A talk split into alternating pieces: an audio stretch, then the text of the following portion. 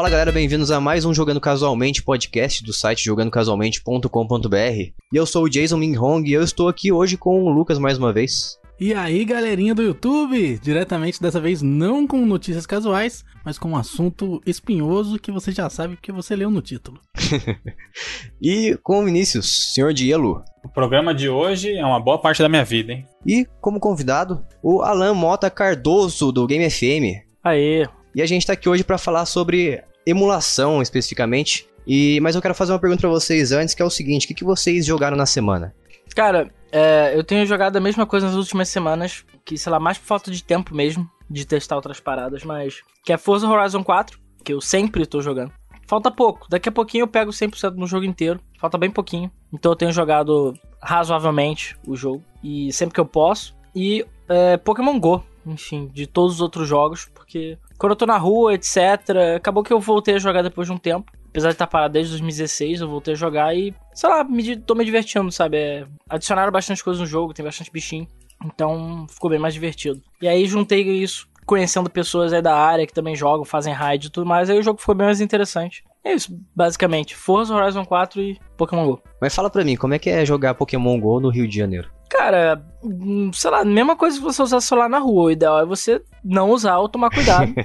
Mas, assim, quando tem esses eventos, a galera muita gente, sabe, que se junta, então fica mais tranquilo. E sempre o pessoal se encontra em praça, shopping, entendeu? Essas paradas. Não, não dá para ficar usando na esquina lá, escura, não dá, entendeu? Tem que ser num lugar movimentado. E é claro, sempre de olho no celular, entendeu? E sempre com mais de uma pessoa. Mas é isso, assim. Eu também jogo de forma relax, entendeu? Eu sei que tem um pessoal que gasta uma nota preta, que é viciado, calcula todas as possibilidades. Eu Tipo, tô jogando mais para completar Pokédex e, sei lá, me divertir só isso mesmo, entendeu? Nada de especial. E não pretendo gastar dinheiro com o jogo, nem quero. É isso que eu ia falar, né? Pô, gastar dinheiro com jogo mobile, compra interna pelo menos, é, pelo amor de Deus. Já dei muito dinheiro pra Nintendo com Pokémon, chega. Somos dois. E você, Lucas, o que, que você andou jogando? Eu joguei no Super Nintendo Donkey Kong Country 3. Eu fechei 103%, não fechei 105% porque eu fiquei com preguiça de começar o modo hard. É, mas e aquele bug lá dos 88% que você falou? Ah, nem me falam. Fiquei, fiquei potássio. Eu tava jogando, quem conhece o jogo aí, na parte que você tem que juntar as engrenagens lá pra dar porção lá. Eu fui passando as fases, né? Passei as cinco fases direto e fui lá levar as engrenagens pro urso. Aí eu cheguei saltitante lá pra levar pro urso, cheguei lá, só tinha quatro engrenagens, só que são cinco fases que você passa. Cada uma você ganha uma, então tava faltando uma engrenagem. Eu consegui de alguma forma bugar uma das fases, não sei qual, que não me deu uma engrenagem no final. E aí, na hora que eu cheguei e fui tentar abrir os negócios, não abria. Então, tipo assim, meu jogo ficou travado. Eu conseguiria fechar e tal, até conseguiria. Só que eu não ia conseguir muita porcentagem, né? Porque ia ficar faltando o chefe da, daquele local ali para liberar e tal. Então, não dá. E aí o jogo travou em 88%, cara. Aí eu tive que começar de novo outro save game. E aí eu deixei aquele lá de raiva, só pra ele ficar lá bugado. Esses bugs em jogo antigo é maravilha, né? Você bugou, já era, salvou, então, nossa, já perdeu o save. É, Esquece. cara, eu, eu, tipo assim, eu terminei a quinta fase, que é a mais difícil, assim, de longe, que é a fase do foguete, e aí eu fui e já salvei, sabe? Que eu, eu Nem olhou, que, né? Putz, se eu não, não, se eu perder, esquecer, sei lá, eu tô ferrado, né? Daí eu já fui e salvei, e aí esse aí foi o meu erro, né? Falhou miseravelmente. É, mas falando nisso, eu lembrei de uma coisa, não tem umas ROMs que são tipo ROM revisada na internet? Tem, tem sim. É, quando você baixa ROM, é legal você procurar por é, full set e tal. E aí eles chamam de no intro, né? Que é tudo revisado certinho, as ROM legal. E só que aí tem todas as regiões, né? Tem tipo assim, cinco hum. variações do mesmo jogo mas todas elas são revisadas legalzinho. E aí você só seleciona, né? É o que eu faço para colocar ROM no Raspberry e tal, foi isso que eu fiz. Acho que consertar bug assim eles não consertam, né? Ah, não, Tem... de jeito nenhum. Tem porque como. É muito específico, cara. Nossa, ainda mais DK3, um jogo tão grande, cheio de loucura. Realmente. É engraçado que eu jogo esse, a trilogia do King Kong Country do original, tipo, todo ano, pelo menos uma vez por ano, né? E eu nunca tive esse bug aí que você falou, mano. Nem, nenhuma vez. Eu nunca tinha ouvido falar, na verdade. Você foi a primeira pessoa que me falou isso aí. Eu procurei até na internet, cara. Eu procurei porque eu imaginei, ah, alguém já deve ter passado por isso, talvez tenha como solucionar. E aí eu pesquisei e não achei nenhuma referência, cara. Não tem lugar nenhum esse bug. Show, hein? Legal. E daí fica com o jogo bugado, aí não tem mais update. Ele é o primeiro do mundo a ter o efeito. É, talvez não, né? Porque eu, eu tive o efeito, mas eu não publiquei na internet. Talvez outras pessoas tenham tido, mas não tenham publicado também, né? É. E você, Vinícius, o que, que você jogou essa semana aí? Fala pra nós. É, eu joguei algumas coisas aí, né? Tive de férias aí duas semanas, aí eu consegui jogar um pouquinho mais. Então eu joguei, ó, o nome do jogo é gigante, é o Final Fantasy Crystal Chronicles The Crystal Beers. É, Que é um jogo do Nintendo Wii, que é uma, é um spin-off do Final Fantasy que, na verdade, ele não é um RPG, ele é um jogo de exploração e exploração e ação, digamos assim. E você controla um personagem só, né? Que eu não vou lembrar o nome pra- do protagonista, mas você controla um personagem só que ele tem poderes mágicos, né? E aí tá acontecendo uma, uma desgraça ali no, no planeta, né? E você tem que meio que salvar o mundo. Só que o mapa dele é meio pequeno, né? E aí você, tipo, faz muito backtrack no, no jogo todo, então é um pouco. um pouco cansativo, assim, eu achei ele. Embora ele seja um jogo bem curto, né? Uhum. Apesar que a batalha final, é, eu achei que contra o último boss, você. Eles usaram bem o controle do Wii, sabe, pra fazer isso. De umas formas que eu não via faz tempo, assim. Então eu achei bem legal esse final aí. Mas o jogo, se o- a pessoa não, não curtia um pouco esse lance de explorar o cenário e tal, não. Não vai curtir muito, não. Então, e tem outra coisa curtiria. interessante. Oi? Então eu ficaria longe desse jogo aí, porque explorar mapa em Final Fantasy hoje eu não tenho saco, não. É, então, mas ele é bem diferente do RPG mais tradicional, né? Você joga em terceira pessoa, com a câmera livre, você mexe ela à vontade e você vai explorando, né? Entendi. A câmera dele parece um pouco do 12, mais ou menos assim. Ah, e é- uma coisa interessante é que um- o poder dele de magia é mexer com telecinese. Uhum. E é interessante que ele consegue mexer quase tudo que tem no cenário, meu. Você aponta com o emote assim, você mexe o objeto que você quer jogar no inimigo, ou você quer pegar um, um NPC e trollar e jogar ele pro outro lado do cenário, você também pode fazer isso tal. Essa parte é meio zoeira, assim, dá pra você ficar zoando o cenário todo, assim, sabe? E é interessante que ó, 90% do cenário você consegue fazer esse, é, essa telecinese, assim, é interessante. Ah, acho que no- na época do Wii eu acho que alguns poucos jogos específicos que da- funcionavam muito bem com o emote, tipo o Sports Resorts, que eu acho que é o melhor de todos. Mas jogo assim, jogo padrão assim, eu acho que não, não vira muito ficar jogando com o emote, fazendo movimento. Tipo aquele, o Zelda, como é que chama mesmo? O Aquele Zelda que tem um emote o tempo todo. Ai, caramba, é o É, Skyward Sword, Skyward assim, né? Sword. É esse mesmo, né? Então, Isso. pô, acho que, pô, enfiar a jogabilidade de um emote de movimento num jogo padrão assim, nu- nunca gostei muito não. E você tem que ter aquele. É, o Emote Plus ainda. não- o É. Emote normal não funciona com o, esse Zelda que você falou. Exatamente, nem o Sports Resort também, por sinal, né? Mas o. Por exemplo, Dragon Ball, a série Budokai Tenkaichi no, no Wii, pulei totalmente. Prefiro muito mais a versão do PlayStation 2 ou PSP também, porque não tem condição jogar ele com o emote, cara. Tem que ficar fazendo movimento pra fazer Kamehameha, os poderes lá, muito, muito zoado. Mas apesar disso, eu acho que esse jogo explorou bem. E eu também joguei o Lego Batman. Você já jogou esse aí, Jason? Ah, esse aí já. Eu comecei a gostar de, da franquia Lego por causa da minha namorada, que convenceu a jogar de dois com ela, né? É bem engraçadinho esse jogo. É um jogo totalmente descompromissado, assim, sabe? Você pega, joga uma missãozinha, termina a missãozinha e tal. Aí você deixa uns 10 dias sem jogar, você joga outra missão. É bem legal, meu. Eu curti, assim. Praticamente todo jogo Lego, né? É. Resumiu todos. Porque as missões são curtas, né? Você, uns 40 minutos você termina a missão, aí você salva, depois você pega de novo e tal. Então é bem assim, pra você arejar a mente mesmo, sabe? E é Uhum. engraçadinho, tem umas partes engraçadas, assim, que eles fazem com os bonequinhos do Lego. Eu achei Uhum. divertido. Basicamente eu joguei isso e terminei o Bravely Default finalmente. Ô, quantas horas? Putz, meu, deu mais de 50. Tá louco. Mas, mas eu não subi todos os níveis de todos os jobs nem a pau e eu fiquei com muita preguiça de fazer isso porque é muito trabalhoso e eu acho que o esforço não ia compensar, não. Agora eu quero dar um tempo de RPG aí por enquanto porque esse me cansou um pouco mesmo. Pô, também 50 horas jogando, você é louco? Você fala de 50 horas, eu até me assusto. Eu, tava jogando o Tomb Raider, o Shadow of Tomb Raider no Xbox esses dias aí. Eu pensei, caramba, não, não chega nunca no final, sei lá, parece que a história não, não avança logo. Devo ter jogado, sei lá, umas 3, 4 horas no máximo, né? Daí eu descobri na internet um recurso que o Xbox tem de você conseguir também, igual o Nintendo, né, Nintendo Switch, é, você consegue ver quantas horas você jogou aquele jogo. Então eu fui lá ver lá, fui lá ver o, quanto tempo que eu joguei o Shadow of Tomb Raider, até levei um susto, 11 horas seguidas. 11 seguidas não, né? 11 horas de jogatina, nem pareceu que passou tanto assim. Acumulada, né? Tem um site que é, tem um site que é interessante, não sei se vocês conhecem, é o howlongtobeat.com. Sabia que você falar, sabia que você falar isso aí. Vou até mandar aí o, nos, nos links porque é legal pro ouvinte, se ele tem, ele coloca o nome do jogo e o jogo dá uma estimativa, né? O site dá uma estimativa de quantas horas ele demora para terminar em média o jogo, né? Aí tem a campanha simples, né? E também ele coloca com todas as conquistas, quanto demoraria e tal. É bem legal esse site. Eu sempre olho aqui porque se for uma coisa muito longa, eu não começo não. Começou o link no post já. É, link no post aí também do speedrun.com, que é um outro site que daí ele mostra o tempo mais rápido. Pô, mas vocês estão de sacanagem comigo, dois links seguidos assim? É pra começar o jogo, né? Pra começar o jogo.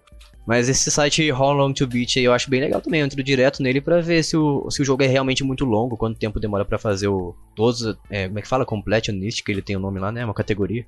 Isso, esse completionista seria com todas as. As conquistas, né? Conquistas, né? Ah, daí não tem como. É, Só louco, muita né? coisa. Que nem, ó, The Witcher 3 ele tá dando 172 horas para completar o jogo é louco, todo. Cara.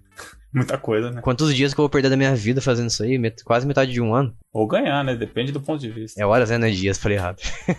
170 horas, metade de um ano, vai ser boa. E, e eu, essa semana eu joguei, na verdade não só essa semana, mas como há, há quase três semanas já, que eu deixei o meu, meu Nintendo Switch lá na casa da minha namorada, porque é, eu quase não tava usando ele aqui em casa mais. Então deixei lá pra ela jogar um pouco, porque ela tá sem televisão por enquanto.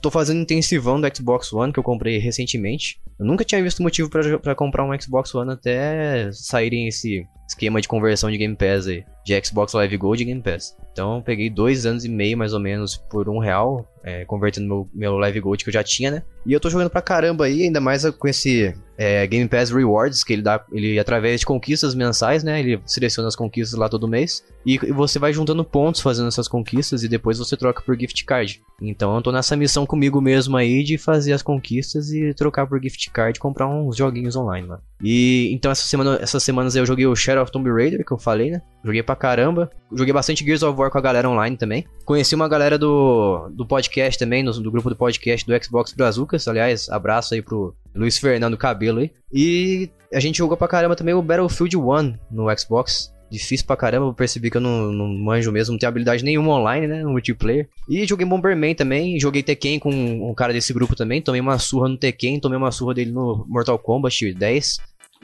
E. ele perguntou se eu queria jogar Killer Instinct com ele, daí eu falei que não dava, não. É, tá louco, é muita humilhação. Perder em três jogos seguidos. Vai perder de novo, né? Vai perder de novo. Até no Bomberman eu perdi pra ele, acredita? Não ganhei nenhum jogo dele. Pô, depois que conheci esse grupo aí, a galera desse grupo, eu tive muito mais horas no online, que faz tempo que eu não me aproximo do, de um jogo online assim. Tô, tava muito mais numa na praia do multiplayer, do single player mesmo, das campanhas. Que eu acho que ainda continuo preferindo, né? O single player, campanha. Valorizo bastante a história e a jogabilidade de um jogo. Multiplayer nem ligo tanto assim. É, eu também prefiro o single player, disparado. Só então chega de papo furado aqui, vamos pra pauta. Bora. Tá, então a gente tá aqui hoje para falar de emulação. Para vocês, é, vocês conseguem definir para mim o que, que é uma emulação? Em palavras leigas, vai. Emulação é fazer o possível para se igualar ao que você está copiando. Então não é uma simples cópia. É uma, não é uma cópia de qualquer jeito, né? Não é um copia, mas não faz igual. É uma reconstrução com cuidado, vamos dizer assim. Copia, mas não faz igual? Em termos bem leigos, que o Lucas, que é o especialista aí, né? Eu vou falar talvez besteira, mas é quando você tem um, um, sistema, né, que não é o original e ele tenta copiar o funcionamento mais próximo possível de um sistema que não é aquele mesmo, né? Então, você pega lá um, por exemplo, o Atari. O Atari 2600, ele funciona do modelo que ele foi arquitetado para ele funcionar. Mas aí você pega alguns softwares, né, futuramente, e você tenta imitar o comportamento para que ele rode os jogos da maneira que o Atari rodava, né? É mais ou menos isso aí. O adicional que pode fazer de cara é que não necessariamente é software, né? Às vezes a emulação é de hardware mesmo. Isso, é que nem aquele game, Super Game Boy, né, por exemplo, do Super Nintendo que rodava jogos Game isso, Boy. Isso, isso. Ali eu acho que não sei se dá para chamar de emulação, porque é um, um, hardware realmente bem próximo do Game Boy, né? Mas é uma emulação por rodar dentro do Super Nintendo, sem dúvida. Tá, mas qual que é a intenção da gente emular um console hardware, assim, propriamente dito? Cara, para mim emulação é um território complicado, mas é, hoje em dia atualmente, eu considero emulação preservação de videogames. Ponto Uhum. final. É preservação. É história. Porque, de início até. Não que isso não exista, até porque a gente vai ter o Wii U aí, que é um emulador de Switch e tudo mais. Existe também o caso da pirataria, obviamente, né? O pessoal não Uhum. tem console, mas quer jogar aquele jogo e vai e, e baixa o emulador para jogar. Ou faz isso por conveniência também, porque, sei lá, É. tá ali, tá sentado, é só baixar, entendeu? E, e Uhum. joga. E claro, filtros, jogar em, sei lá, PS2 e 4K, essas coisas. Mas hoje em dia, pelo menos ao meu ver, emulação é preservação de videogames, entendeu? É, os jogos. Retro game tá cada vez mais caro, colecionar, né? Cada vez Uhum. custando mais. Muitos jogos estão ficando difíceis de achar. Não só porque a internet inventa que aquele jogo tem valor por qualquer motivo, meme, sei lá. Como também porque muita gente tá começando a segurar os jogos. Antigamente sua mãe. Ah, dane-se, vende o jogo, joga a caixa fora, joga o videogame fora. Tipo, o pessoal não- nem se importava, ninguém ligava. E muita gente comprava não se importava. Hoje em dia, como tem internet e as pessoas sabem um pouco mais do valor das coisas, pesquisam no Mercado Livre, essas coisas, é, elas acabam vendo. Ih, isso aqui pode ter um valor. É aquele jogo que meu. Aquele Super Nintendo que meu primo tinha com todos os jogos. Vale alguma coisa, então eu não vou me livrar mais, eu vou vender e valor, sei lá, Super Metroid 500 reais, eu vou vender por 500 reais, por aí vai. Mesmo que ele esteja, sei lá, todo lixado e escrito com canetinha, entendeu? Isso você vê muito.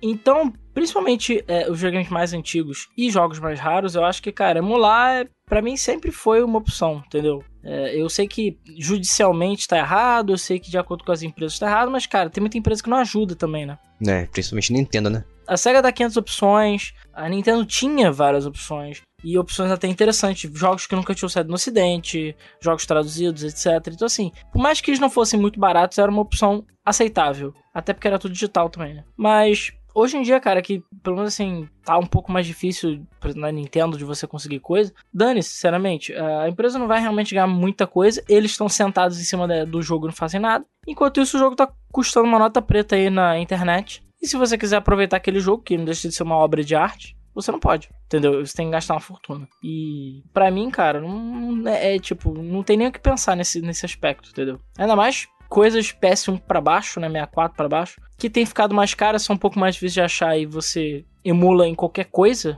Hoje em dia, celular, praticamente qualquer celular roda. Cara, não tem nem porquê, sério, de verdade. É tipo, só baixa, joga e se diverte. Se você gostar muito, quiser muito dar dinheiro pra empresa, você tem como dar comprando jogos mais recentes, comprar, enfim, os jogos da mesma empresa, por aí vai. Sempre existe uma forma de você ainda contribuir, mas no geral, cara, são vendas que a empresa não vai ganhar mais, eles também não fazem nada e, tipo, na teoria não, não fere ninguém, entendeu? Ah, tipo a Nintendo, né? Pô, principalmente, você tem que ser muito saudosista pra você falar, não, vou dar dinheiro pra Nintendo porque eu quero, eu quero alimentar mais ainda o fluxo de caixa dela, por exemplo. E a Nintendo é um grande exemplo de empresa que tá sentada no jogo, como você falou, e não faz nada. É igual o Switch, a gente tá até hoje com o Nintendinho online, já passou mais de dois anos da vida útil do Switch aí, e a gente não tem os consoles, sei lá, o mínimo um Game Boy Advance. E a Nintendo não faz nada. Já acho que a, a SEGA é um bom exemplo que, de empresa que lançou, por exemplo, o SEGA Forever no mobile, né? Que a gente consegue jogar os jogos antigos dela sem pagar nada. Tem até mesmo suporte a gamepad externo Bluetooth. Apesar de que os genéricos são extremamente mal mapeados, mas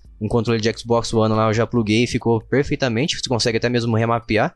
É, daí fica certinho. E até mesmo é, eles pegam os jogos antigos e atualizam com recurso moderno, como o Cloud Save, né? O save na nuvem. Apesar de que eu acho que você, pra salvar na nuvem os jogos, os jogos da SEGA Forever, daí você tem que fazer um pagamento lá de 6 reais, eu acho, uma taxinha. Mas eu acho que é assim, pô. Se a SEGA fez isso, por exemplo, de uma forma extremamente inteligente, então eu pagaria esses 6 reais da, pra SEGA aí pra ter esses recursos modernos que ela adiciona, adiciona no jogo, né? É, além de filtro também, o jogo tem filtro também, você cons- consegue escolher nativamente o filtro do jogo no Sega Forever. Eu acho que se as empresas tivessem uma boa prática e imitasse o exemplo da Sega, então acho que renderia muito mais, a gente não precisaria recorrer à pirataria, emulação, de fato, né? Ah, querendo ou não, a emulação tá muito ligada com pirataria. Eu não, sinto, eu não me sinto 100% à vontade utilizando emulação, nem mesmo de, sei lá, vamos dizer que eu tenho um cartucho aqui em casa do jogo, que pra muita gente você ter o produto original e você, você tem automaticamente o direito de baixar a ROM do- da internet, né? E, então nem assim eu me sinto à vontade jogando num, num, só, num hardware que eu sei que não é o hardware original. Ou pelo menos a empresa não fez oficialmente aquilo lá para que eu possa rodar. Então acho que o Sega Forever para mim é uma das melhores alternativas que existe hoje para emulação. Se a Nintendo fizesse isso no, no, mobile também, ou sei lá, até mesmo no Switch, de uma forma mais, mais inteligente, não jogo de Nintendinho, jogos, jogos tão antigos assim, é, ou você tem que assinar um serviço tão, tão precário assim que é online do Nintendo Switch, né? Pelo menos na minha opinião. Daria muito mais vontade da gente ter o, o, as coisas oficiais, né? Ou até mesmo como o Super Nintendo Mini, Mega, é, o Nintendinho Mini, essas coisas assim. Mas só que o preço é muito absurdo. E a relação de vocês e de vocês com o emulador? Vocês conheceram há muito tempo já? Vocês fazem uso de emulação sei lá, quantos anos mais ou menos? Quais foi, foram os primeiros emuladores que vocês tiveram contato? O primeiro emulador que eu tive contato foi de Game Boy, né? Eu jogava Pokémon Yellow e eu jogava no computador e eu lembro que foi uma descoberta assim muito quebradora de paradigmas para mim, porque eu tinha um Super Nintendo, né, mas não tinha jogo do Pokémon pro Super Nintendo, exceto os ROM hack, né, que depois eu vim a conhecer aí, mas oficial mesmo não tinha. E já existia o 64 tudo e tinha o Pokémon Stadium e tal, e eu sonhava em ter aquilo ali, não tinha como e tal. E aí eu descobri que tinha como eu jogar jogo de Pokémon, que eu não sabia nem exatamente o que, que era um Game Boy, eu não, não tinha conhecimento disso, né? Eu não tinha acesso a revistas, nem conhecia ninguém que tinha um Game Boy. Eu sabia que tinha um programinha no computador que rodava Pokémon, é isso que eu sabia.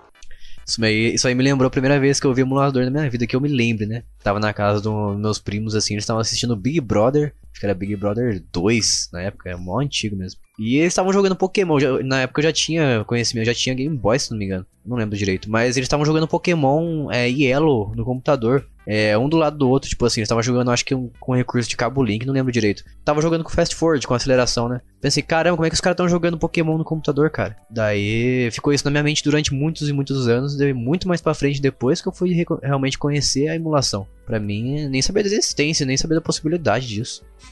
Cara, eu acho que eu também fui o, o. Mesma coisa Game Boy também. Acho que a maioria das pessoas foi Game Boy, acabou sendo. Porque, mesma coisa, também não tinha Game Boy, eu joguei Pokémon. Depois de um tempo eu tinha um cartucho, mas o Game Boy era emprestado. Eu só tinha um cartucho. Mas antes disso eu só jogava no disquetão mesmo, no DOS, no, no emulador de Game Boy Pokémon. E era isso, basicamente. Jogava outras coisas também, mas no geral eu jogava mais Pokémon no emulador de Game Boy. E, cara, desde então Sempre que tinha um emulador novo, alguma coisa, eu testava, né? Sei lá, só pra conhecer jogos, né? E muitas vezes aconteceu, deu, né? principalmente na época que eu ainda tava comprando coisa pra coleção, era comprar, era jogar no emulador, achar interessante, depois querer comprar o jogo, entendeu? Isso aconteceu algumas vezes também, quando os jogos não eram um preço absurdo. Mas vários jogos eu joguei primeiro no emulador, ou preferi, ou joguei no celular, isso aí acontece direto. Você usou qual Visual Boy Advance? Cara, não, o Visual Boy Advance era bem depois, era no Cache GB, se eu não me engano. Ah, no Cache GB, nossa, aí é o... Era no Cache GB, o Visual Boy nem existia nessa época. Esse no Cache GB eu usei muito, cara. Usei... Nem tinha Game Boy Color, sei lá. Não sei nem se tinha emulador de Game Boy. Não, acho que era só Game Boy Color. O No Cache eu sei que existe até hoje, mas esse era o de DOS. Então, esse No Cache GB aí, eu joguei muito ele, e eu lembro que eu acho que ele, inclusive, foi sendo atualizado com o tempo, porque teve um certo período da minha vida que eu usei ele para jogar é, Nintendo DS, eu não sei, eu posso estar tá maluco, ou realmente... Eu não faço ideia se o NoCast roda Game Boy. A, roda DS agora, não sei. Roda sim, mano, roda sim. Ah, então não tô maluco. Atualizou e roda sim. Então, pô, é um emulador antigão que começou a ser atualizado e tendo outros hardwares dentro dele. É incrível isso e aí. É o né? melhor emulador de DS, cara. Sim, eu já testei vários e vários, não consegui ser, nenhum conseguiu ser tão bom e utilizar tão bem o meu hardware do computador quanto ele. Acho que foi o melhor emulador de Game Boy e DS que eu já joguei. Inclusive ele tem aquele recurso, né, de cabo link emulado, que você consegue jogar duas instâncias dele e, sei lá, fazer trocas com Pokémon, é, fazer trocas de Pokémon é, com duas instâncias de, desse emulador aberto e tudo mais. É bem legal mesmo. Mas o meu primeiro emulador da vida mesmo que eu me lembre foi o ZNES que a interface era um nojo, difícil pra caramba de navegar. E eu acho que, não lembro se tinha filtro, acho que tinha alguns filtros sim. Mas, nossa, quando eu descobri que eu podia emular Super Nintendo no computador, minha cabeça explodiu pra caramba. Eu joguei muito, muito, muito mesmo. Conheci vários jogos através da emulação, né? Porque eu, meus, meus pais nunca tiveram muito dinheiro assim para poder comprar fitas assim é, a torta direito quando eu queria. Eu acho que eu tinha no máximo, sei lá, menos de 5 fitas de Super Nintendo quando eu tive Super Nintendo. E a maioria era pirata ainda. E só o Mega Drive, né? O Mega Drive eu ganhei, como eu falei para vocês. Mas, pô, a emulação acho que abriu portas para que eu pudesse ter um, um conhecimento muito maior de, de, games do que eu tinha né, quando eu tinha na época, né? Porque se não fosse emulação, não teria, não teria, não teria como ter acesso a vários jogos do Super Nintendo, ainda mais os jogos mais raros, né? E até mesmo jogar com. Eu chamava bastante amigos da escola em casa, né? Pra jogar junto comigo e tudo mais. Então acho que abriu portas para que eu fizesse mais amigos naquela época e conhecesse jogos mais raros do Super Nintendo e não, não fizesse meus pais gastar tanto assim com, com o jogo antigo, né? Na época já era antigo. E aí, Vinícius, e você? Eu, eu conheci os emuladores bem mais tarde que vocês, no caso, né? Porque pra, até eu ter um computador na minha casa demorou muito tempo, né? Ô, louco. Mas. É, não. Roça? Mas isso não, mas isso não vem ao caso. Mas o, o primeiro emulador que eu. Assim, eu já joguei na casa de algumas pessoas, mas quando eu peguei e joguei eu mesmo, né? Com o videogame, foi o. Quando eu tinha um Play 2. E aí teve um disco que eu até comprei na região do Braz lá, né? Que foi um que vinha mais de 4 mil jogos lá, que tinha Mega Drive, Master System, NES e Super NES. Eu não vou lembrar o nome do disco, como é que era. Mas era um, é um compiladão de ROMs que tinha e você podia jogar esses quatro consoles nele. Cara, né? vários consoles no mesmo CD. DVD, Vários né? consoles. É, era no DVD, né? Isso. Mas é, tinha vários, assim. Mas, por exemplo, o Top Gear 3000 não rodava. E depois que eu fui descobrir por que, que não rodava, porque eu não fazia a mínima ideia na época que ele tinha chip especial, né? E também me ajudou muito, Jason, nessa questão aí de conhecer novos jogos, que eu. Novos assim, pra mim, né? Porque os jogos É. eram antigos do Super Nintendo, mas. Pra mim também. Um monte de coisa do Mega Drive eu só conheci por esse. Por exemplo, isso Watch que eu falei que eu gosto pra caramba desse Nossa, jogo, eu conheci nessa esse jogo. época. Muito legal, cara. Nossa, sensacional. Difícil pra caramba também. É, muito difícil.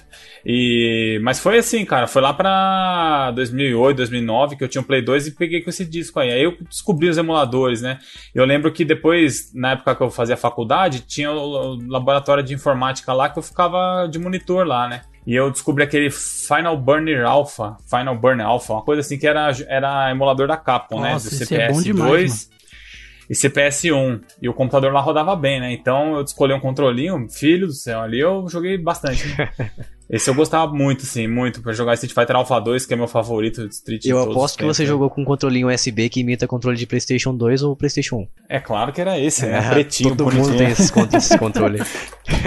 Esse aí é o controle oficial da pirataria. Inclusive eu tenho um na minha mão agora, nesse Eu momento. tenho, eu- eu tenho um na minha gaveta aqui. Eu abri a gaveta e peguei, mas tenho desse até Eu hoje. tenho dois desse aí, eu uso no Raspberry. É, mas o, o emulador que eu mais curto, assim, que eu acho mais legal, que eu tive. Esse foi o que eu mais joguei, eu acho, do Play 2 aí que eu falei pra vocês. Mas o que, eu, o que eu mais curto mesmo é o Mami, cara, porque ele dá pra jogar tudo de arcade e, dá pra descobrir muitos jogos aí que a gente não jogou, né? Porque Brasilzão, né? Sabe como é? Pô, tem jogo exclusivo de Mami, né? Tipo o Simpsons Arcade, que é muito bom. Não, sensacional, cara. Não, Cadillacs Dinossauro só dá pra jogar pelo Mami, né? Não tem pra nenhum console. Ah, é? Não sabia não. Não, é exclusivo. Exclusivo. eu não sabia disso aí, cara. Eu não conheço esse jogo direito. Eu ouço o pessoal falando, mas nunca joguei na minha vida. Nossa, tem que terminar ele, cara. É Eu nem, sensacional. eu nem comecei, eu nem. Então eu pega nem- um dia você. A gente tipo, dá pra jogar online, né? Ah. Por algum emulador. Aí a gente pode jogar isso aí e terminar, porque é muito legal, cara. Ah, é interessante, hein? Online, da hora.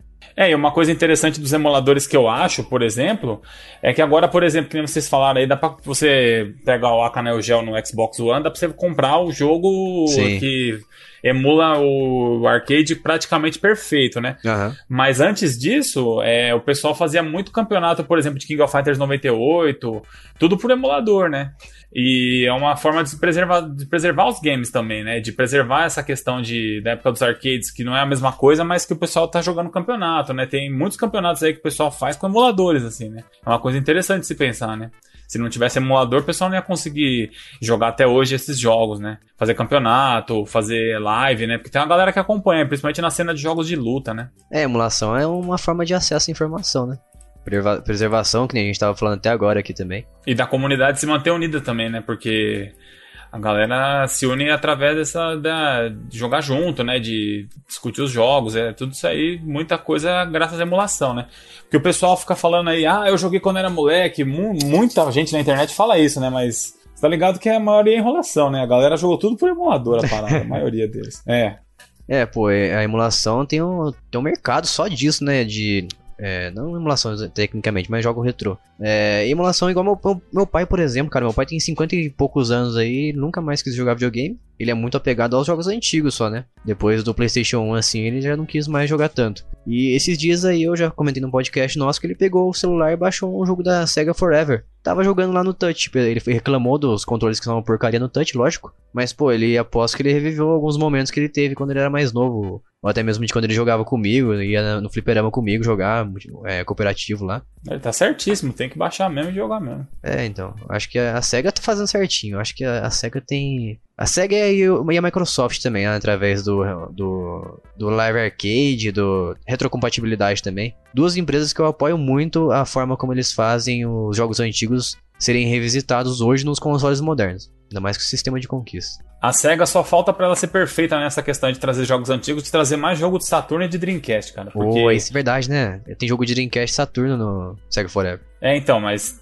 teria que trazer mais, meu. Se eles trouxessem mais, ia ser um negócio bacana, né? Ia Loucura. ser muito bom. Porque eu curto alguns jogos aí que não, não tem mais. É. Mas e emulação e pirataria? Você acha que tem alguma relação essas duas coisas aí? Ou a gente consegue viver num mundo separado um do outro? É, cara, sim, assim, o, o, o problema, na verdade, da emulação principalmente, é quando você está emulando coisas que estão sendo comercializadas no momento. E existem muitas alternativas, e a gente tem vários exemplos disso. Os consoles que, sei lá, como, como falei, o Yuzo, né, que é o emulador do Switch, que está razoavelmente avançado o Semur, no caso do Yu. Tudo bem que o Yu ninguém comprou, mas enfim. A questão é que a partir do momento que você começa a emular ou usar jogos que estão comercialmente disponíveis e você fica usando esses emuladores para não comprar esses jogos, você querendo ou não está prejudicando a empresa.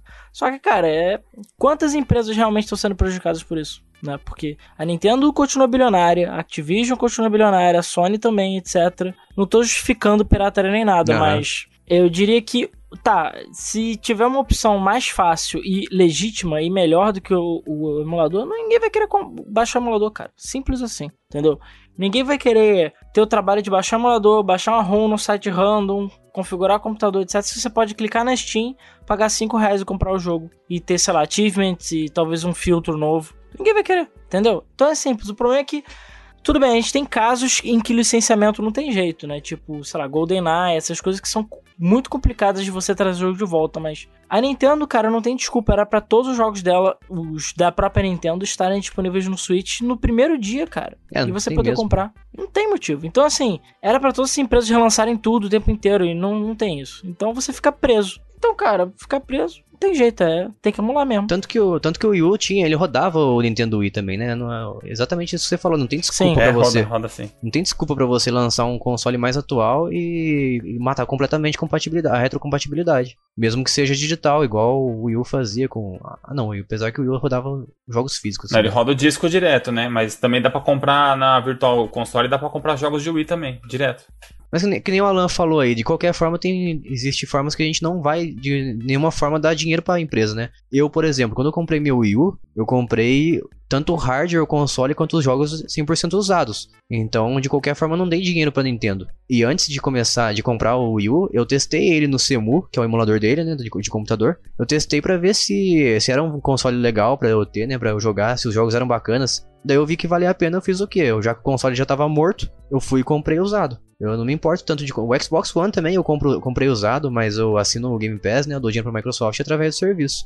Eu acho que a, a, Nintendo, infelizmente, eu gosto muito da Nintendo dos jogos, da propriedade, das propriedades intelectuais dela. E do Switch, principalmente, que ele foi extremamente inovador, né? né dentro da, das limitações dele foi extremamente inovador, porém eu não tenho vontade de ter o hardware é, oficial, assim, sem, sem ser desbloqueado e ter os jogos genuínos e alimentar a indústria da Nintendo, porque, pô, a Nintendo, igual a gente acabou de falar aqui, a Nintendo tem muita coisa, tem muito console antigo que podia estar tá no, no Switch hoje em dia e não faz nada, não se esforça, parece. É, o que falta pra Nintendo é entender um pouco melhor esse mercado globalizado, né, da, dos jogos aí. Uhum. Porque, no caso, que nem o Alan falou, né, primeiro dia já tinha que ter uma série de jogos ali para você, ou pra você assinar um, um, serviço que você pudesse jogar mensalmente, sei lá. Podia ser assim, né? É, tem um valor para você poder jogar jogos de Game Boy. Outro valor um pouquinho a mais para você poder jogar jogos de Super Nintendo. Outro de NES, e assim por diante, né? Ou que ele desse a opção de você comprar cada jogo separadamente. Seria duas opções, né? É, de 64 e GameCube, por exemplo. Imagina por exemplo, ter vários jogos do GameCube que ficaram presos nele. É, e aí você pode, pudesse comprar ou assinar um serviço que você pudesse baixar os jogos durante aquele período que você pagasse a assinatura, você jogar eles, entendeu? Falta visão, né, pra Nintendo ganhar mais dinheiro aí também, né? Porque eu acho que eles estão perdendo tempo, cara, de verdade. É. Se fosse um preço acessível, imagina, Jess, se fosse um preço acessível, que nem a Xbox Live aí que você falou. Uhum. Você tivesse acesso aos jogos que você não teve, mesmo sendo de GBA, não importa, né? Mas que os outros consoles que você tivesse acesso. É mais fácil você ligar seu videogame, você já pagou a assinatura mesmo e você já jogar, do que você pegar, ligar o computador ou pegar um outro aparelho e emular ele, entendeu?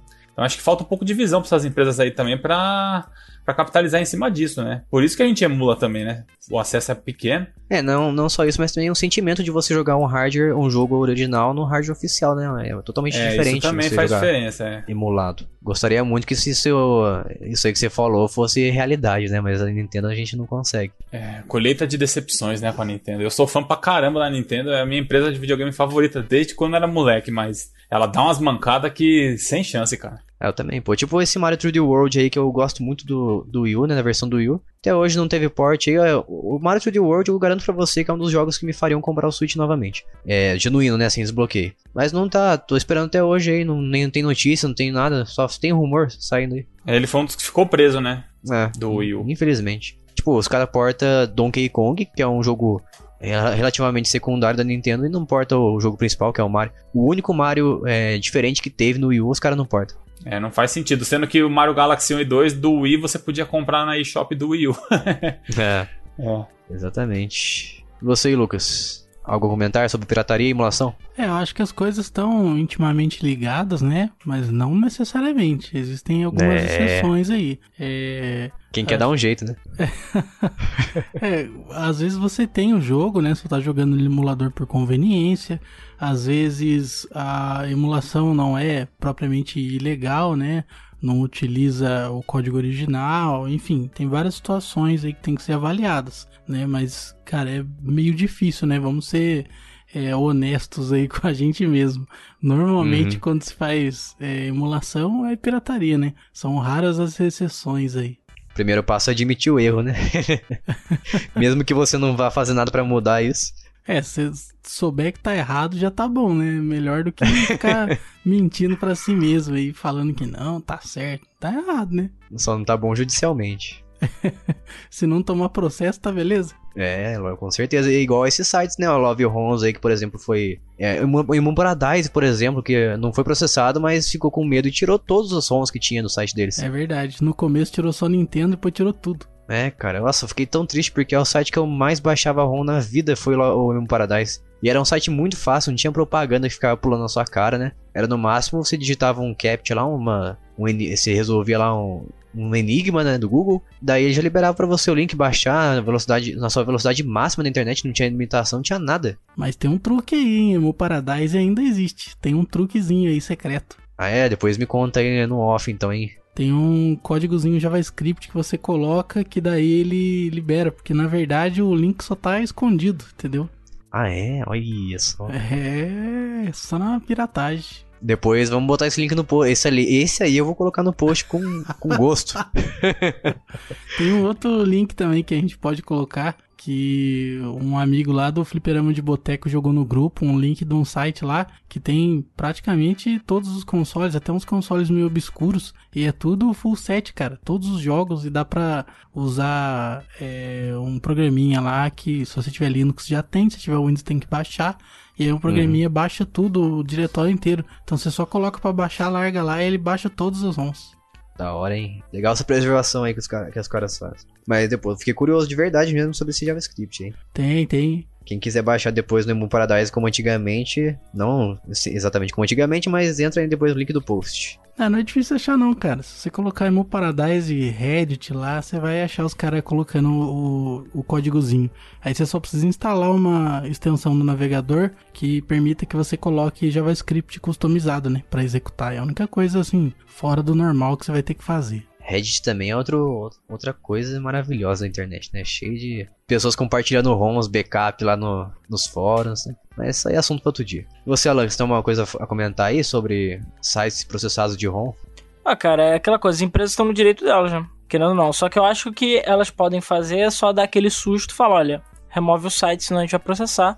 E não sair processando, porque a princípio o tal do Cool lá era um casal lá de senhores, sei lá, que administrava o site e eles foram processando não sei quantos milhões. Entendeu? Que é uma parada babaca, até porque meio que jogava dinheiro com o site. Tinha doação e tal, mas cara, é tudo para servidor. Dificilmente alguém ganha dinheiro vendendo, sei lá, com site de emulação, entendeu? E o Mo Paradise fez isso exatamente por medo. Só como falou, é, falaram aí, o, existe um plugin até para Acho que o Firefox também tem para Chrome que ele libera um link direto no servidor, porque eles só deslinkaram, eles não tiraram. Ah, entendi. Então quem sabe disso pode baixar. E existem outras formas, assim, o bom, entre aspas, disso ter acontecido é que o número de pessoas tentando preservar agora aumentou muito, né? Então aquela coisa, quando o pessoal começa a tentar tirar uma coisa da internet, é pior, só aparece mais. Então agora você tem infinitas alternativas aí. O pessoal tem usado muito o Google Drive. Então você tem às vezes sets completos aí pela internet, bem mais fácil hoje de achar que antes. Então, assim, é quase impossível você não achar. Alguém tem em algum lugar, você sempre vai achar, entendeu? Isso é fato. Então,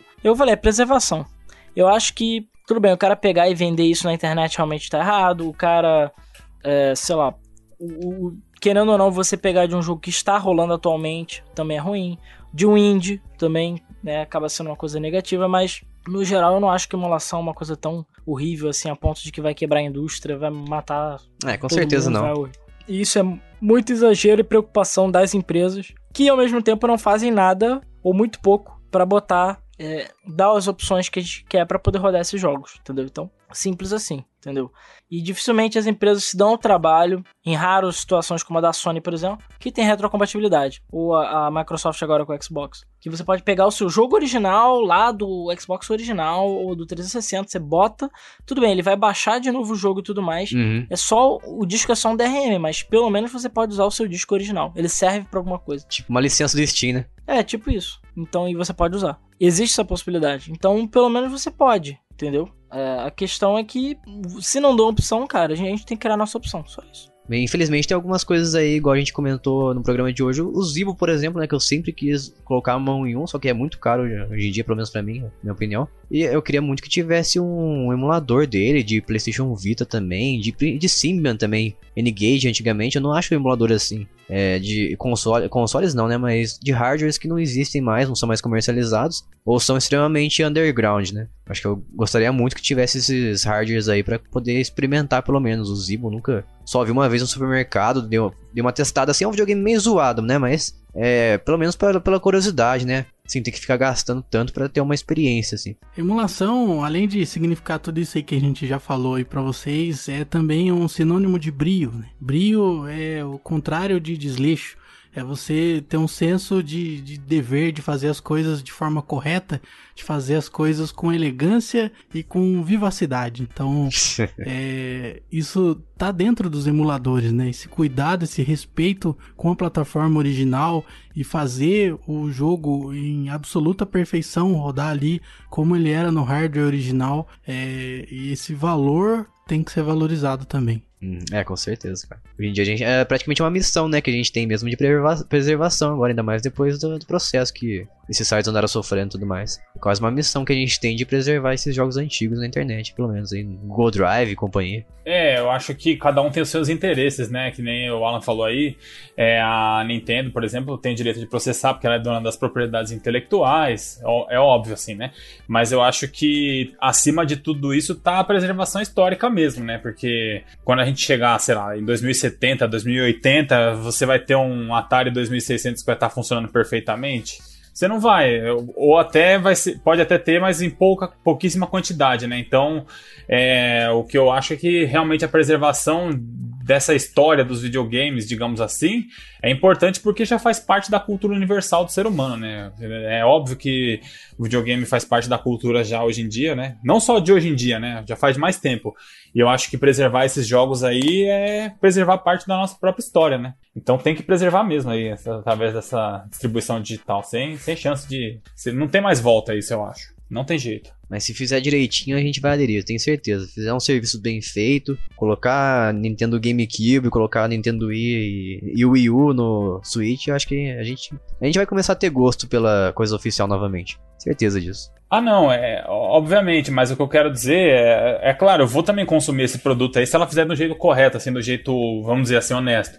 Mas eu digo a preservação mesmo para a posteridade, né? Para, Ah, os nossos bisnetos entenderem como que eram os videogames. Ah, você tinha um cartucho, então o jogo é esse aqui e tal. Porque vai mudar completamente isso daí no futuro, né? Mas a preservação eu acho importante pra caramba, mano. Ah, é importante lembrar também que o, o cara que joga no emulador, ele é o cara que valoriza a indústria também, normalmente, né?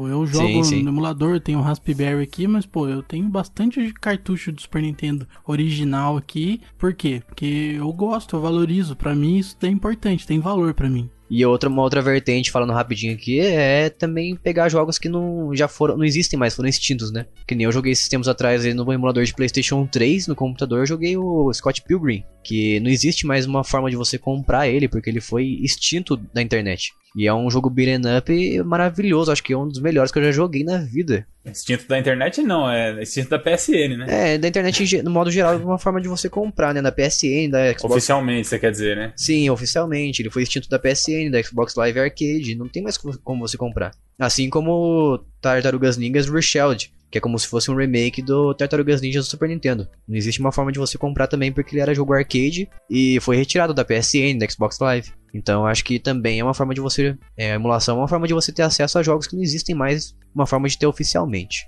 Mas pra gente fechar aqui então, é, vamos deixar umas indicações de emuladores ou formas de você jogar um emulador é, pra galera aí que tá ouvindo a gente. A minha recomendação para você ouvinte é o Recalbox. O Recalbox é um sistema operacional que roda no Raspberry. E ele é feito para que você coloque muitos joguinhos de muitas plataformas diferentes, é, quase todas elas com retro achievements, e você possa jogar algumas delas inclusive online com amiguinhos no seu televisor. Então, o Raspberry Pi é um computador portátil que serve para muitas outras coisas que não emulação, e o Recalbox é um sistema operacional feito para rodar nele, focado em emulação. Então, recomendo. Você consegue achar kits e consegue achar também o próprio Raspberry já montado, já com o sistema instalado, com cartão de memória, com tudo, no Mercado Livre aí de 300 a 400 reais o kit completo. 300 a 400 reais? Achei que você ia falar uma coisa mais acessível.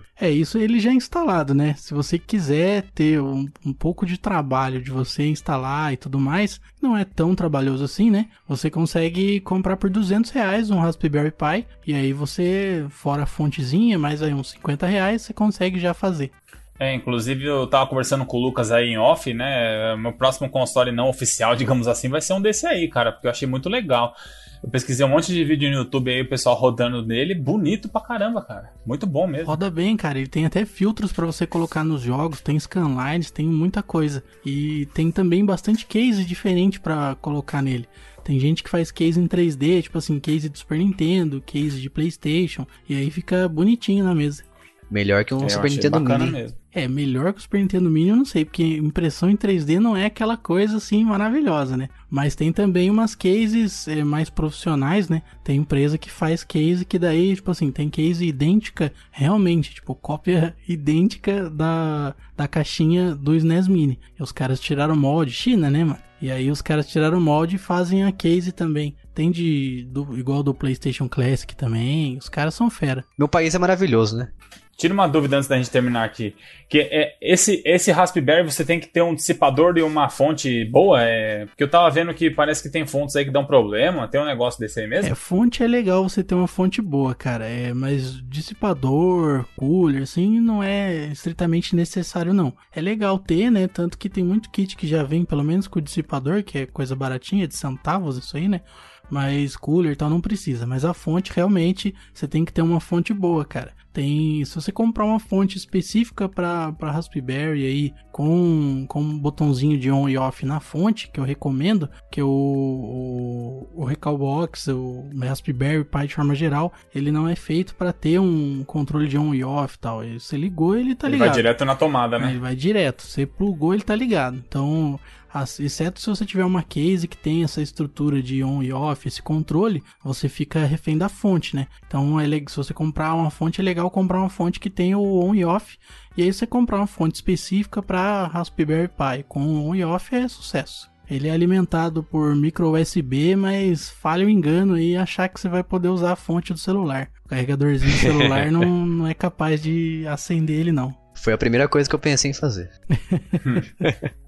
Achei a fonte aqui é 30 reais, é esse, essa média de preço mesmo? É por aí mesmo, cara. Ah, então é bem acessível, sim. É, tranquilo, super tranquilo. Mas, cara, se você comprar no kit, eu acho que sai até mais barato, sabe? Você comprar já Ah, um kit com uma é. casezinha, com o Raspberry. Tem um- gente que vende até às vezes com cartão de memória já. É isso aí, muito boa essa dica, hein? E pra quem quiser jogar o PlayStation 1, né, é uma dica oficial, ó, sem pirataria. O PlayStation 1 Classic tá baratinho hoje em dia. Quem diria, hein? Quem diria? Tá desvalorizado, né? Porque a Sony lançou ele de qualquer jeito, colocou uns jogos lá europe... euro- europe- europeus no console e tá rodando igual uma batata, né? Daí ele foi desvalorizado. Acho que tá quanto agora mesmo? Tá uns 100 reais mais ou menos? 200 reais? Aqui eu tô no site amarelinho, tá 400, o mais barato. Ah, no site amarelinho o pessoal é super, dá uma super valorizada, né? Deixa eu ver aqui no, no chamamos de Google. 300 aqui, É, já é se- mais Se você acessível um pouco, importar né? em sites que entregam pro Brasil, é coisa de 20 dólares que você vai pagar. É 20 dólares, né? Ó, acabei de achar 200 250 reais, hein? Não entrando na pirataria, mas já entrando, eu tava vendo Ué, como assim?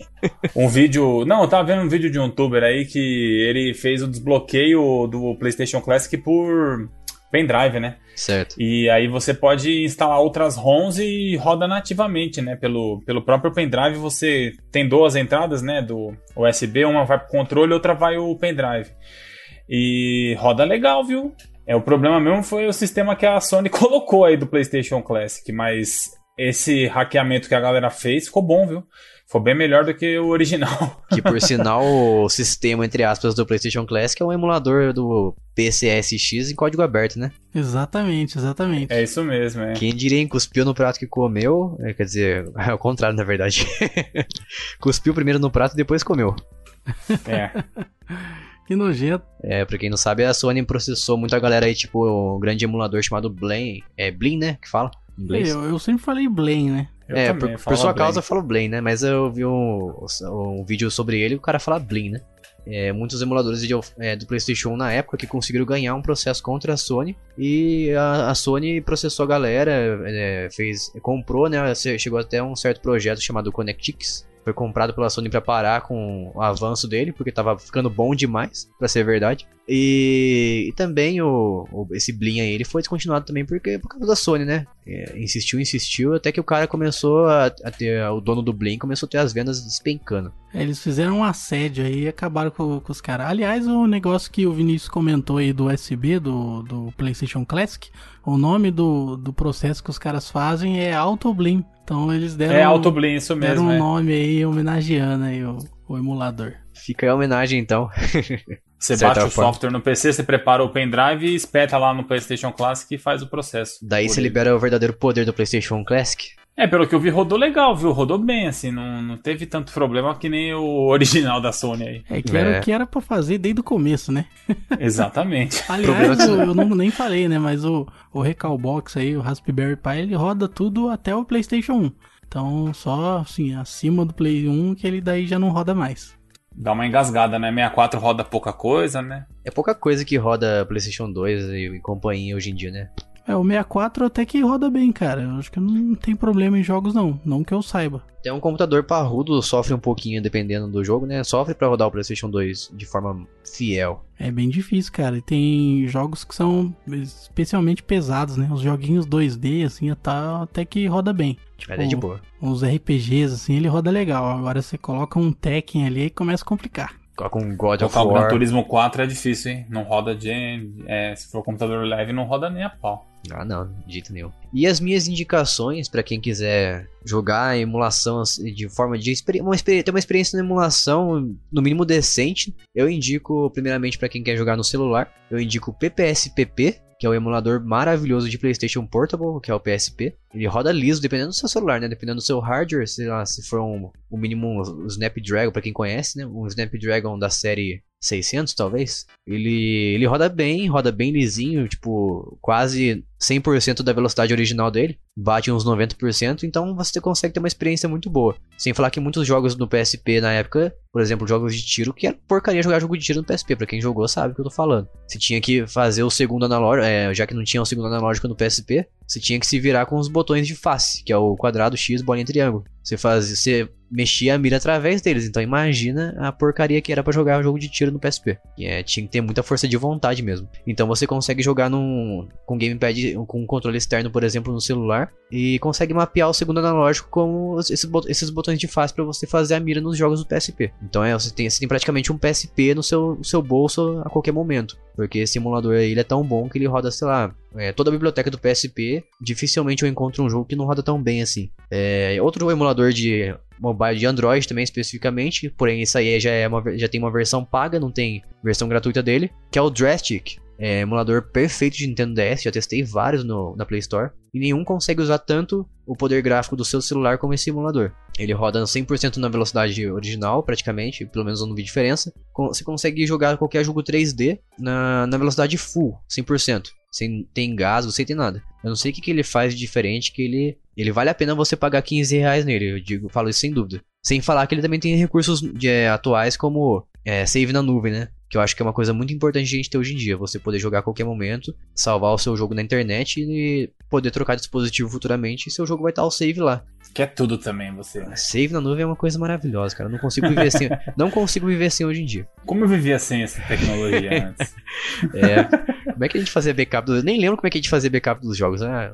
A gente não fazia, não, mano. É, vivia, vivia perigosamente, né? É, lógico. Os RPGzão do Play 1 com 100 horas de jogo, corrompeu o save e já era. Tá louco, isso é louco, cara. Eu nem brinco com isso. Só de lembrar, eu não sei como é que eu conseguia viver sem save na nuvem. Você não terminou o Final Fantasy VII por causa disso aí, ó. E porque bugou também, né? É um jogo mal feito. Hoje em dia, como eu falei, eu não consigo viver sem save na nuvem. Pra mim, um uma, das, uma das coisas que vem, me vende em um jogo é ter save na nuvem. Se tem save na nuvem, eu vou comprar ele provavelmente. Pode apostar nisso. Se, a pessoa, se o desenvolvedor quer me, quer me conquistar, coloca save na nuvem no jogo dele. É, um, é uma coisa que me faz comprar um jogo. Tanto, principalmente de celular. Se eu vejo que não tem como salvar na internet o jogo, ah, se esquece. Eu já pulo fora. É. Outro emulador de celular, deixa eu ver. Não, celular não tem mais nenhum. E já emulador de computador mesmo, é. No Cache GB, né, que a gente comentou aqui. Ele roda DS e Game Boy Advance. Você pode simular 12 instâncias, então você pode é, jogar com seus amigos no mesmo computador, cada um na sua instância no, no emulador aberto. E vocês podem jogar o modo cooperativo, multiplayer, seja lá o que for, que suporte cabo link no jogo. Então é uma forma muito bacana de você jogar com seus amigos no mesmo computador. Roda em qualquer hardware Zé Ruela que tem aí, por mais fraco que seja. Eu indico também, já para quem tem um computador um pouco, um pouco menos humilde, né, um pouco mais parrudo, eu indico o Dolphin, que ele roda GameCube e Nintendo Wii. Eu, pelo menos para quem não gosta de jogo com sensor de movimento, consegue jogar no Dolphin simulando é, através de um controle padrão. Então você consegue mapear os seus controles de movimento, os controles de movimento dos jogos do Wii, para, sei lá, um direcional, um segundo analógico, qualquer coisa do tipo. Então você consegue ter uma experiência melhor em alguns jogos. Sem falar nos filtros que a gente consegue colocar no Dolphin, né? Porque para quem não sabe, o GameCube e o Nintendo Wii, eles têm o, a resolução máxima deles é 480p. Então jogar eles numa uma televisão hoje em dia Full HD, nossa, é, é meio nojento. Eu tenho o Nintendo Wii aqui original é, e eu jogo ele hoje em dia aqui. É, dá pra aturar a imagem dele, né? Mas você nada como você jogar numa resolução máxima Full HD, upscale, então sem igual. E o Semu, que é pra quem tem um computador mais forte ainda, né? Menos humilde ainda. O Semu, que é um emulador de Wii U. Pra quem nunca jogou Wii U, quiser conhecer, o Semu roda praticamente perfeitamente qualquer jogo de Wii U. E é uma boa oportunidade para quem quiser conhecer esse console morto que a Nintendo matou muito cedo, né? Não investiu muito nele. Não teve muito apoio de third party também. A gente não pode culpar 100% a Nintendo, mas. Ou a gente pode sim, porque fez um marketing horrível do Wii U. É. É, investir até que ela investiu, né? Tem muito exclusivo dele, mas ela não, teve, não deu certo o videogame, não teve jeito. É, o marketing foi muito ruim, né? Deixou muita gente confusa. Eu mesmo nunca tinha ouvido falar do Wii U até 2017, mais ou menos. 2016, 2017. Eu achava que ele era simplesmente um acessório pro Nintendo Wii também. Como muita gente pensava. E, e o PSX, PSS X2, que é o emulador de PlayStation 2, que estranhamente ele roda em. Ele roda bem em alguns computadores outros não, dependendo do seu hardware. Ele, sei lá, eu acho que ele é um emulador estranho, cara. Eu acho que não, não depende 100% do seu hardware. Você pode ter um computador melhor que, que for, que muitos jogos não vão, ter, não vão estar otimizados para ele. E para acabar aqui a minha indicação, eu indico alguns hardwares que você pode comprar que vale muito a pena ainda hoje em dia para que você possa ter uma máquina de emulação. É, o PSP, principalmente, que é uma máquina de emulação portátil praticamente. Você pode emular nele Nintendo 64, você pode emular é, Game Boy Advance, Game Boy Color, Game Boy Classic, Super Nintendo, Mega Drive, Master System, é, Amiga também, né? É Mami, se não me engano você falou aí. Mami que é emulador, emulador de arcade, arcade né? Isso, você Amiga pode... é de um console que chama Amiga mesmo. É, eu falei, eu confundi, eu sempre confundo Amiga com Mami. Você pode emular Mami, que é emulador de arcade, você pode emular um monte de coisa no PSP, cara. E o melhor de tudo é que você pode levar pra onde você quiser, né? Então, se você quiser um console de mão aí, de bolso, dedicado pra emulação, eu super indico o PSP. Sem falar que ele tem save states, tem recursos como aceleração, que é o fast forward. É muito bacana mesmo. E já pra quem quiser ter um console de mesa, uma máquina de emulação de mesa, eu indico o Xbox One, é, eu indico o Xbox clássico, primeirão, que muita gente, infelizmente eu nunca tive ele, mas muita gente fala bem dele. E eu vi aqui que ele tem vários emuladores para ele também. Então eu acho que vale muito a pena você ter um Xbox One. Para quem tem menos dinheiro aí, né? Faz igual o Vinícius antigamente, compra um PlayStation 2 e um CD, um DVD na verdade, com, com emuladores. Que eu me lembro bem que eu tinha um do Super Nintendo que era maravilhoso. Tinha todos os jogos do Super Nintendo praticamente. É, mas compensa mais o cara comprar um Xbox clássico porque roda bem melhor e, e o preço não é tão diferente não, hein? Ah, sim, com Na certeza. verdade, na verdade, o que compensa mais, né? Que você, se eu não falar a minha indicação, você vai falar todas que existem no universo. Foi, mas falei, falei. Aí eu não vou conseguir falar nenhuma. que eu acho que a melhor indicação mais barata que ele pode rodar esses mesmos jogos aí que você falou do Play 2, por exemplo, Mega Drive, Super NES, até meme. Meme eu não tenho certeza. Mas Meme. é o, o Mami, né? Que é o Wii, né? O Nintendo Wii, ele roda legal, assim, jogos mais antigos, né? Mais retrô. O Xbox? Você pegar um Wii, um Wii desbloqueado, você vai pagar, sei lá, no máximo uns 300 reais. Ah, tá. E você vai poder jogar Nintendo 64, vou jogar Play, Play 1, Mega Drive, Super Nintendo, é, Master System. Bastante É, coisa. é, esse é o a solução de hardware mais barata que eu vejo aí, tirando o Raspberry Pi, né? Mas assim, se o cara quer ter um console para jogar na TV e tal, acho que o Wii é a melhor opção. Inclusive tem um adaptador que foi lançado pro Wii, que é um que chama não sei o que, to HDMI, né? Que você coloca na saída dele, ele transforma um sinal analógico em saída HDMI, então ele roda, ele faz upscale para 720p, né? Para você jogar na TV moderna é melhor. Então fica um pouquinho melhor a imagem dele, né? Não fica tão borrado para você jogar na televisão. É, eu já vi vídeos, pelo menos vídeos comparativos desse upscale que o Wii faz com essa pecinha aí. Não é tão diferente assim. É praticamente uma enganada que ele dá, né?